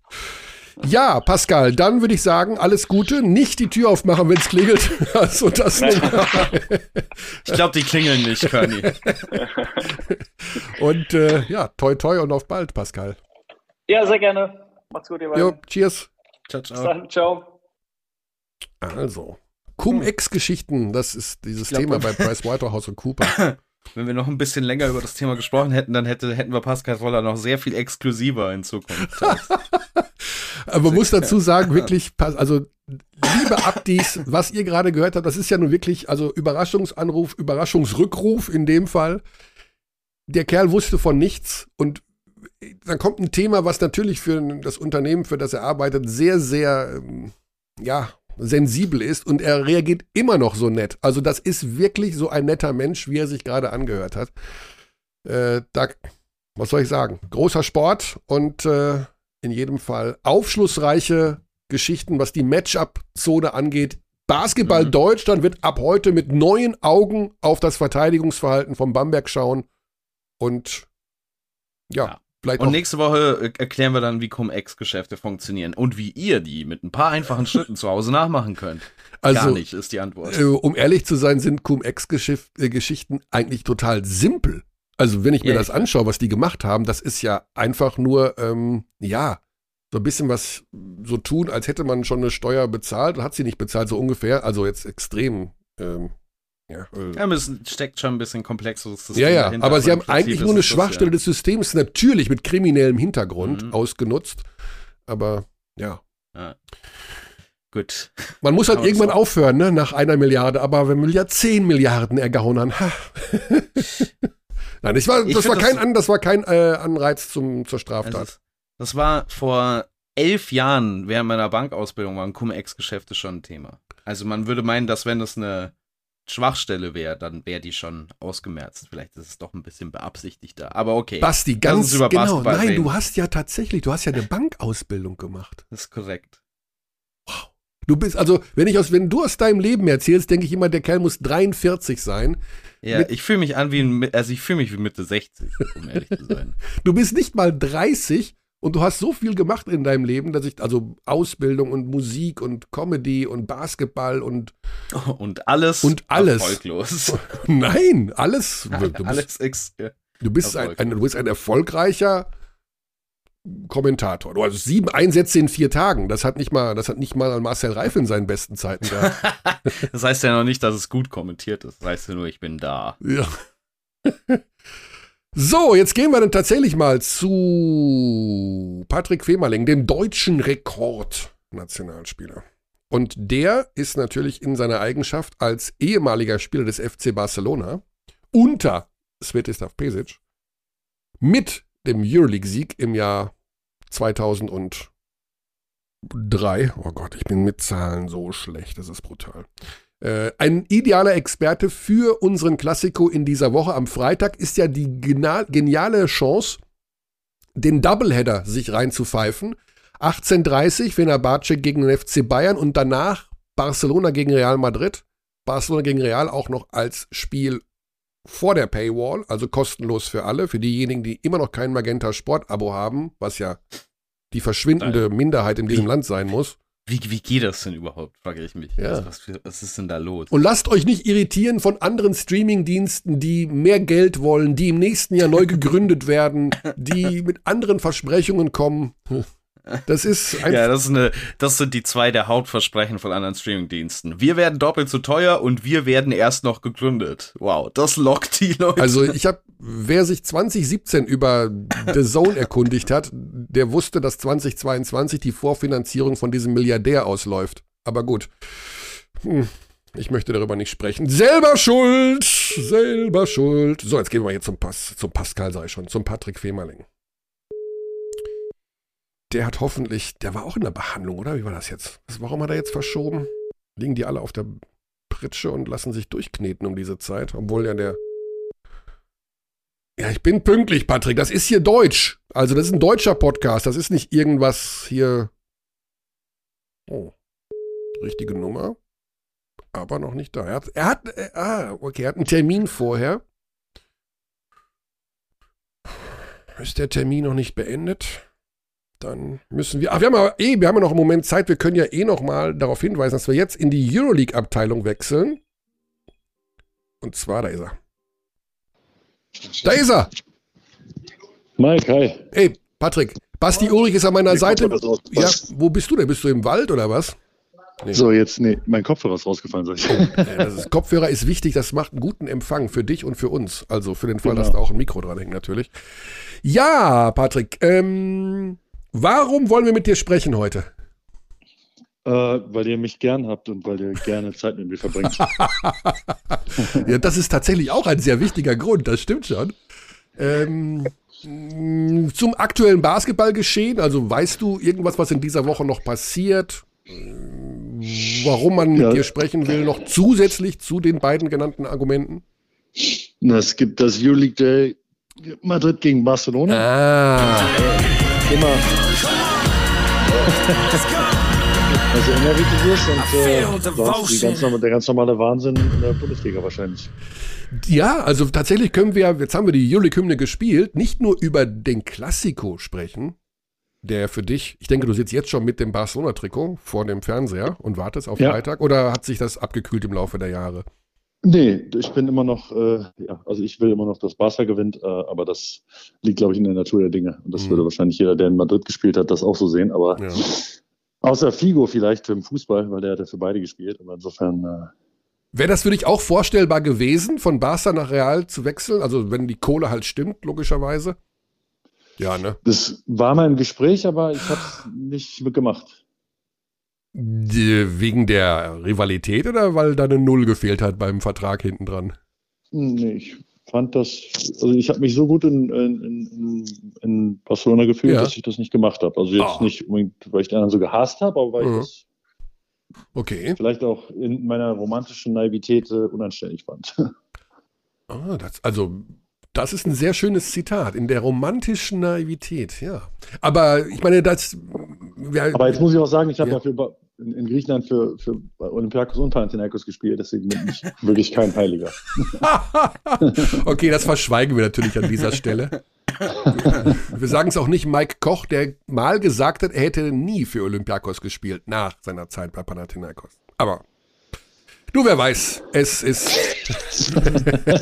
wir sagen ja auch immer, dass so Derbys ja tatsächlich was für Fans und für Sportromantiker sind und die Spieler das normalerweise gar nicht so empfinden. Wie würdest du das einschätzen? Nee, das stimmt nicht. Das also stimmt. bei Derbys ist es schon so, dass, also aha, ja, die ganze, ganze Seite der Fans total aufgeheizt ist und die ganze Emotionalität da auch rauskommt, wenn das jetzt wirklich wirkliche Derbys sind, was ja Barca Madrid äh, und auch, also jetzt wie eben genannt, Pas, äh, Panathinaikos, Olympiakos sind ja auch richtige Derbys und da, Mhm. also da braucht man nicht viel Aufwärmzeit, wenn man dann in die Halle kommt, weil wenn du auswärts bist, äh, spürst du die, die Leute, die gegen dich sind und wenn du zu Hause bist, spürst du den, den, den Rückhalt und das ist schon, also man spürt das schon und ich finde das schon ein besonderes Spiel nochmal. Mhm. Wie würdest du die Situation in diesem Jahr zwischen den beiden einschätzen? Beide sind ja mit an der Spitze der Liga. Gibst du irgendeinem Team aktuell den Vorteil, sportlich?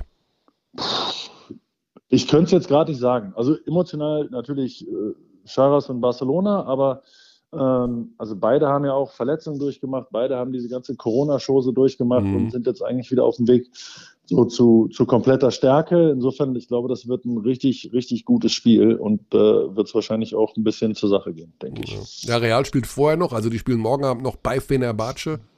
Macht vielleicht auch noch einen kleinen Unterschied aus. Hast du Barca gesehen dann gegen die Bayern in der vergangenen Woche? Ja, habe äh, nicht alles gesehen, aber äh, ein bisschen was habe ich gesehen und ja, also das ist Ba- Bayern hat das eigentlich ganz gut im Griff gehabt, würde man für, für, für eine weite Strecke des Spiels sagen. Oder zumindest haben sie gut getroffen und dadurch im Spiel gewesen. Und dann haben sie irgendwann den Faden verloren. Ne? Haben so ein bisschen dann äh, versucht, von, von außen das Ding zu gewinnen. Und Barcelona, also die haben einfach so viel Qualität und äh, auch den, so dieses Gefühl, wir gewinnen das Spiel. Also egal, wer da auf dem Feld steht am Ende. Ähm, das, Ja. das hat, glaube ich, einen Unterschied gemacht. Ja, da kommt einfach dann noch so ein Kuric rein und macht einfach 20 Punkte, wie aus dem Nichts so ungefähr. Ja. Wenn man Mirotic vielleicht ein paar Minuten abtaucht oder dann kommt der, dann kommt der. Die Qualität ist einfach Wahnsinn und man muss die allerhöchste Aufmerksamkeit fahren, was den Bayern aber, man muss auch wirklich sagen, über weite Strecken grandios gelungen ist. Wir haben gerade schon mit Danilo Bartel gesprochen, ähm, Patrick, der momentan noch verletzt ist bei Fenerbahce und der sagt, in der Saison, wenn er es vergleichen würde mit der vergangenen, er hat das Gefühl, dass noch physischer gespielt wird. Hast du das Gefühl, dass sich auch in der Euroleague da irgendwas verändert hat, dass es eine andere Saison ist als zuvor? Also ja, Corona und Rhythmus und Spielausfälle geben der ganzen Sache natürlich sowieso eine besondere Ausrichtung in diesem Jahr. Aber hast du das Gefühl auch, dass es insgesamt anders gespielt wird oder? Ich finde es physisch, ich fand es jetzt die letzten Jahre nicht viel weniger physisch. Ja, Danilo ist ja noch äh, viel mehr dann auf dem Feld dabei und auch hat wahrscheinlich dann noch mal eine andere, andere Sichtweise auf die Dinge. Aber mir gefällt ja auch die physische Spielweise. Ich finde es ja, also diese Entwicklung in der NBA, dass man teilweise Leute nicht anfassen darf oder Phantompfiffe kriegt oder all so ein Quatsch, das, das finde ich einfach furchtbar. Und äh, ähm, wenn ich dann die Euroleague angucke, die ist sehr physisch, die ist sehr athletisch. Es geht natürlich auch wieder so ein also nicht auch durch Tavares wieder auch so ein, so ein Schritt zurück zum doch großen Center, der alles ändert dann plötzlich, ähm, wenn man weiß, wie man mit ihm spielt und äh, äh, insofern äh, oder Fall oder oder die ganzen anderen Jungs, die jetzt bei Asbel oder bei, bei Olympiakos rumrennen ähm, oder jetzt bei Alba auch mit Komaje, äh, ich finde, also es macht mir großen Spaß, das zu gucken und ich mag diese Physis und ich mag, dass jedes Spiel ähm, auf so hohem Niveau geführt wird und auch so spannend ist eigentlich oder fast jedes Spiel zumindest. Äh, Das Einzige, was natürlich äh, unfassbar fies ist, ist, das, ist der Schedule. Das Ja. ist, glaube ich, unmoralisch. Naja, wir haben auch überlegt, ob man mal einen anderen Modus einführen soll. Danilo findet den Modus selber gut, weil es viele Spiele sind, was natürlich brutal ist für den Sportler. Aber um die Spannung vielleicht bis zum Ende für alle Teams hochzuhalten, vielleicht braucht man irgendwie eine Art Gruppenmodus oder ist es nicht ganz so einfach, weil die Vereinbarkeit mit den nationalen Ligen ist natürlich extrem schwer, äh, in, gerade wenn du so viele Spiele hast wie, wie momentan. Ja, und jedes Spiel zählt. Also da ist Ja. ja nicht, du hast ja kein einziges Spiel, wo du reingehen kannst und sagst, okay, jetzt spielt Milwaukee gegen, keine Ahnung was, gegen, äh, gegen Pelicans oder was weiß ich, weißt du? Wo du sagst, okay, das wird jetzt vielleicht nicht ganz so doll werden, ne? sondern da ist ja jedes Spiel also richtig auf die, auf die Nase und, und voll drauf und, und da geht's um alles, ja. Ja. Das ist der große Unterschied zu. Du hast, du hast ja schon von der Körperlichkeit gesprochen, die, ähm, die, äh, oder wir haben gerade von der Körperlichkeit gesprochen in der Euroleague. Jetzt, wenn wir auf dieses Matchup schauen mal, zwischen Real Madrid und FC Barcelona, da gibt's für mich ähm, ein Kern-Matchup, die werden möglicherweise auch gegeneinander spielen. Und das wird vielleicht auch durch Körperlichkeit entschieden. Nikola Mirotic auf äh, Barca-Seite und Gershon Jabusele bei Real Madrid. Ähm, wie siehst du die beiden Spieler, speziell wenn man daran denkt, dass die wahrscheinlich auch viel gegeneinander spielen werden? Ja, das sind schon zwei sehr talentierte. Ich glaube, Mirotic ist, ist noch ein Tick talentierter, beweglicher in der Hinsicht. Also schon eher so noch mehr Flügel als jetzt Jabusele.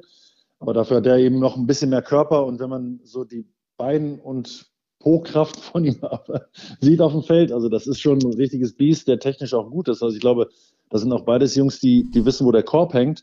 Ähm, das, das wird schon ein Key-Matchup, wer den anderen besser verteidigen kann und vor allem wer weniger Fouls dabei äh, äh, macht, ne? wer länger auf dem Feld stehen kann.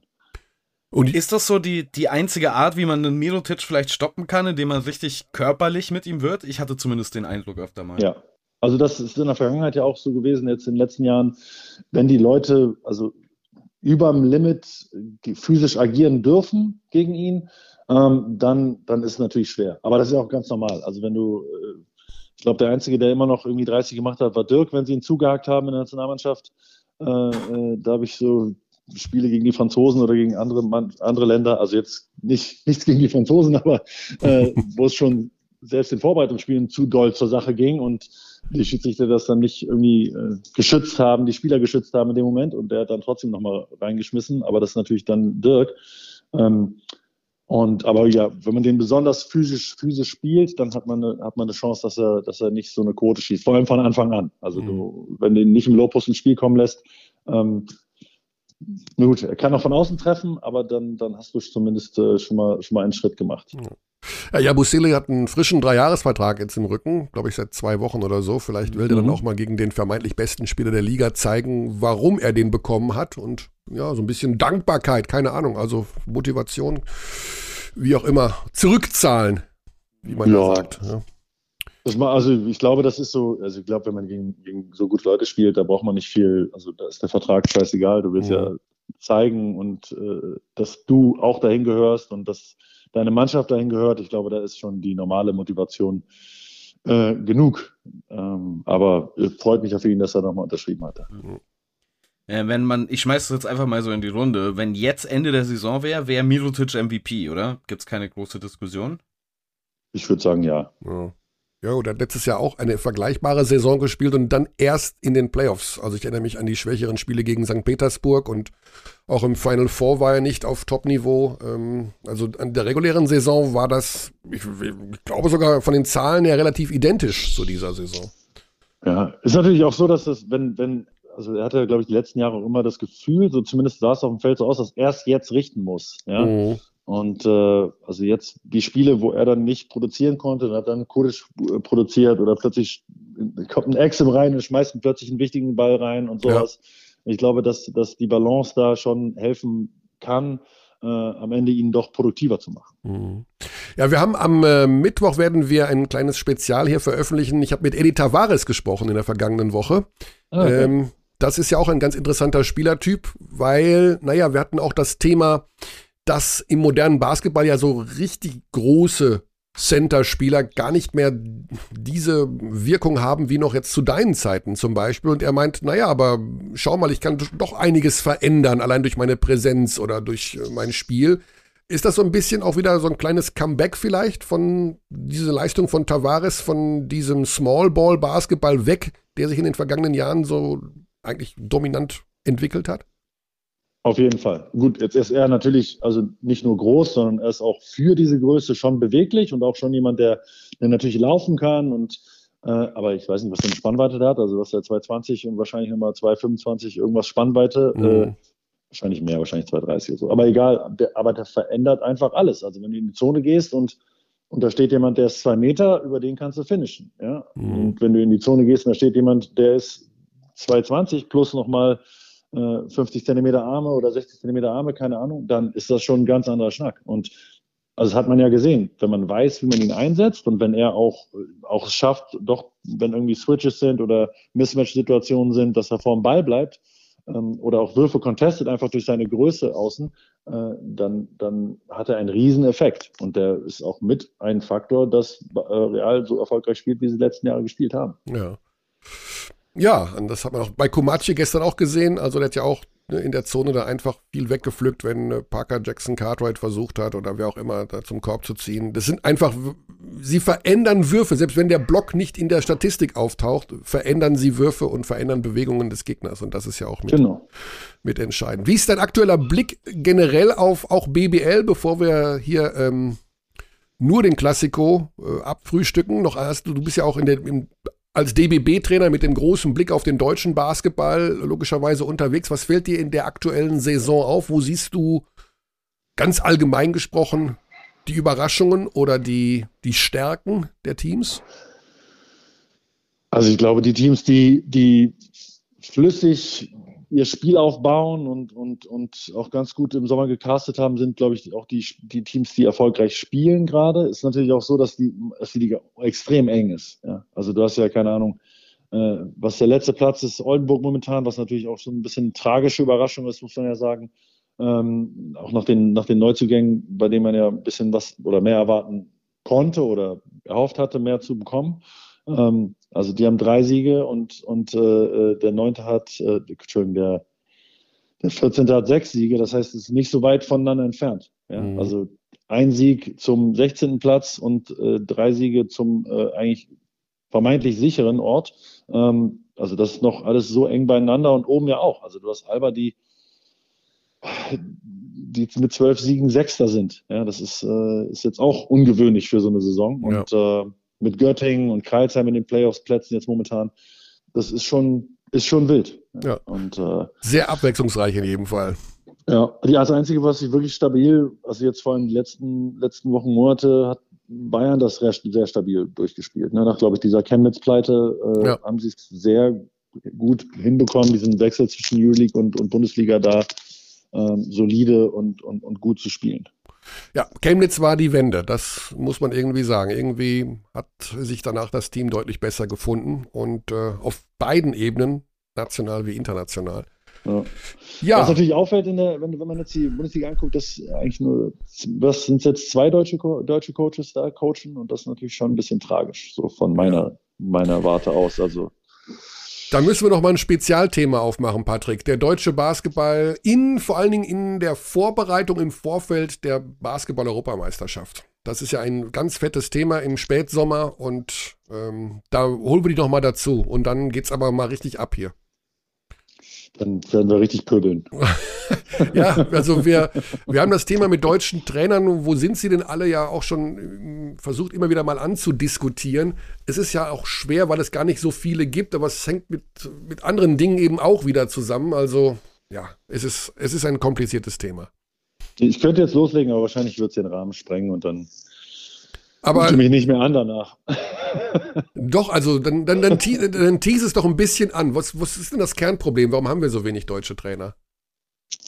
Ich glaube, dass, dass auf der einen Seite das Vertrauen der, der Vereine nicht, äh, nicht so groß sind, deutsche Trainer, und auch die Grundskepsis in der, in der also das ist jetzt ein sehr Kurzabriss, die mhm. Grundskepsis äh, den, den eigenen Trainern viel größer ist als den, den Trainern, die jetzt aus dem Ausland zu uns kommen, die natürlich auch eine Qualität haben. Also das ist jetzt überhaupt nicht irgendwie despektierlich gemeint, aber ähm, das ist ja ist trotzdem immer noch irgendwie gefühlt ein Unterschied, ja, dass da auch äh, ja, der einheimische Trainer so ein bisschen anders beäugt wird. Äh, vielleicht ist auch missverstehe ich da auch viele Dinge, aber das ist so meine Beobachtung von außen und meine Erfahrungen selber. Ähm, und die andere Sache ist natürlich auch, dass wir jetzt immer über Spielerentwicklung reden aber wir eigentlich auch Trainerentwicklung immer weiter fördern müssen und da auch also Vereine, glaube ich, auch ihren Weg äh, gehen müssen. Also nicht nur jetzt in der Trainerausbildung vom DÖB sicherlich auch, ähm, von der BBL, aber auch Vereine, dass man sagt, okay, was ist das für ein Trainer, was für ein Profil? Ist das U14 und drunter, der allen Jungs und Mädchen äh, die Grundschritte beibringt und alles Basic Basketball, wie man spielt und und und. Äh, und ist das seine Expertise? Und haben wir jemanden, der vielleicht im älteren Bereich, im Jugendbereich super ist? Oder haben wir jemanden, den wir fördern wollen bis zum Profis? Und also, dass man das natürlich auch äh, die Ziele mit den Trainern abgleicht und mhm. diese diese Entwicklung einfach äh, weiter fördert und weiter auch, auch fordert, ja. Und äh, weil ich sehe manchmal bei den Vereinen wenig, wenig Idee und auch wenig Konzept in der Trainerentwicklung, sondern ja, die werden besser mit der Zeit, aber das wird ja ein Spieler auch, einfach durch Erfahrung. Aber wie kriegt man den denn mit einer Zielstellung hin, dass er sagt vielleicht, okay, du bist jetzt in drei Jahren bist du oder in vier Jahren bist du Co-Trainer BWL und in fünf Jahren bist du zweiter, äh, erster Co-Trainer BWL und in acht Jahren wollen wir sehen, wo die Reise hingeht. Entweder bei uns oder vielleicht woanders. Weißt du? Mhm. Also, dass ja, es irgendwie eine, ein Konzept gibt in der Hinsicht und wofür wofür jetzt ein Verein nicht nur für Spieler steht, sondern vielleicht auch für Trainer. Ja. Das haben wir jetzt ähm, in, in letzter Zeit zweimal so in der Liga gesehen, allerdings nicht mit, ähm, also mit Trainern, die nicht deutsch sind. Mit Thomas Isalo, der ja. da bei, äh, bei Kreisheim quasi so raufgekommen ist, und Pedro Calles bei Fechter, äh, der Athletiktrainer war zu Beginn. Wie, also, du würdest dir quasi wünschen, dass mehr Vereine noch so auf Langfristigkeit setzen und weniger für den Moment, für wir müssen dieses nächste Spiel gewinnen, unbedingt planen. Naja, die Frage ist ja immer, wofür stehe ich jetzt als Verein? Bin ich jetzt, bin ich jetzt jemand, der, der Meister werden muss? Oder bin ich jemand, der erstmal ausbildet? Oder bin ich, also wofür stehe ich als Verein? Das ist, glaube ich, eine ganz wichtige Sache. Und klar, im Profibasketball geht es um Gewinnen und Verlieren. Da müssen wir nicht drüber sprechen. Aber um gute Leute auszubilden, also das machen wir mit Spielern ja auch. Also die kriegen von Anfang an extrem gute Betreuung. Und jetzt in den großen Programmen, jetzt mittlerweile auch in kleineren Programmen, da wird ein Athletiktrainer, da wird äh, äh, Trainingssteuerung irgendwie äh, mit reingenommen, da werden exzellente Trainer äh, genommen, die dann die Jungs ausbilden und äh, begleiten. Aber wo ist, also manchmal fehlt mir so die Idee, okay, das ist ein Trainer, der jetzt ambitioniert U14, U16, U19 gemacht hat. Okay, was ist jetzt sein nächster Schritt? Ja? Und wie fördern wir den nächsten Schritt? Oder will er überhaupt den nächsten Schritt zu fördern? Das ist natürlich so Human Resources Thema. Also wie fördere ich den, den eigenen, äh, äh, nicht nur Spielernachwuchs, sondern auch den, den Trainerstab und die Leute, die da arbeiten. Ähm, könnte man noch weiterspinnen, dann Leute im Büro, die da konzeptionell arbeiten. Wie wird das alles besser? Ähm, aber ich glaube, der Trainer wird da ganz oft vergessen und der wird auch so ein, eigentlich so als Selbstverständlichkeit genommen. Ja, der ist eben gut. Aber warum ist er denn gut? Weil er sich selbst gefördert hat? Weil er der Verein was gegeben hat? Warum ist er gut? Und diese Analyse, die fehlt, glaube ich, manchmal. War das jetzt gerade die Bewerbungsrede von Patrick Femerling, aktuell U-Trainer im DBB-Bereich für einen Job in der BBL? Würdest du zur Verfügung stehen? Also ich habe erstmal einen Job jetzt gerade und mit dem bin ich eigentlich ganz glücklich. Äh, es war eigentlich eine Bewerbungsrede, dass ich jetzt vielleicht für euch als Podcast äh, Sidekick reinkomme und ihr mich darin fördert und verbessert, bis ich okay. den Laden übernehme. Ja, ja also machen, da machen rennst du offene Türen Da kann ich dir diverse Nummern geben. Nein, ja, Spaß, Spaß, Alles gut. Patrick, ganz, ganz lieben Dank. Ähm, ja, ich denke, du ziehst das Barca-Trikot bis Freitag nicht mehr aus. Ich glaube trotzdem, dass Real Madrid dieses Spiel gewinnen wird, aber das ist nur meine persönliche Meinung. Du willst nur provozieren, du willst nur provozieren. Ich will nur provozieren, um ehrlich zu sein. Ich glaube auch, dass Real gewinnt. Ich habe hab überhaupt keine Ahnung, wer da jetzt gewinnt. okay, lieben Dank, Patrick, alles Gute und ja, wir sehen uns allerspätestens bei der Europameisterschaft, aber wir hören uns sicherlich vorher nochmal. Alles klar, dann euch alles Gute. Gute Zeit. Ciao, ciao. Danke. So, das war. Hinspiel übrigens 93-80 für Barca. Ja. Ich glaube, da ist einiges, was Real Madrid aufholen muss. möchte. 31 für Mirotic in, in diesem ersten ja, Spiel. Ja. Gut, wir werden es sehen. Freitag 20.30 und vorher Bayern gegen Fener um 18.30 also in Fener bei Istanbul. Aber ein Doubleheader, auf den man sich in dieser Woche freuen kann. So, meine Güte, was steht hier für eine Zeit? Was steht hier für eine Zeit? Aber da müssen Ey, du hast noch gar nicht die, die, die Devotion Abbinder-Hymne gespielt. Ah, die, die, die, ist jetzt, die ist jetzt auf Hawaii gelandet. Äh, ja, das war's für diese Woche. Ähm, ich kündige an. In der kommenden Woche haben wir einen, einen besonderen, ja, einen besonderen Bereich im Küchenutensilienbereich. Ich teaser es dramatisch an. Mhm. Mittwoch Eddie Tavares bei Euroleague Spezial und dann in der kommenden Woche kümmern wir uns ein bisschen, glaube ich, um Pokal, ich. Ist dann schon Pokalwochenende, das Wochenende drauf? Ich glaube schon. Müsste ne? das Pokalwochenende. Ja. Und dann kommt die Nationalmannschaft auch noch irgendwann in diesem Monat Februar. Also Themen gehen uns nicht aus. Wir hoffen, dass alle gesund bleiben und dass wir ja, unsere Spiele nach und nach alle abrocken können. Basti, letzte Worte von dir für heute. Du hast dich tapfer geschlagen. Passend. Aber. Ich habe noch eine kleine, eine kleine Überraschung für dich hinten raus. Oh oh. Ja, also, äh, warte ganz kurz. Ich hoffe, ich habe das jetzt hier alles wieder richtig eingestellt. Es ist nicht ganz so einfach, wie ich es dachte. Wir sagen diesmal, Wir behandeln die Menschen hier mit vollstem Respekt. Das ist Deutschland.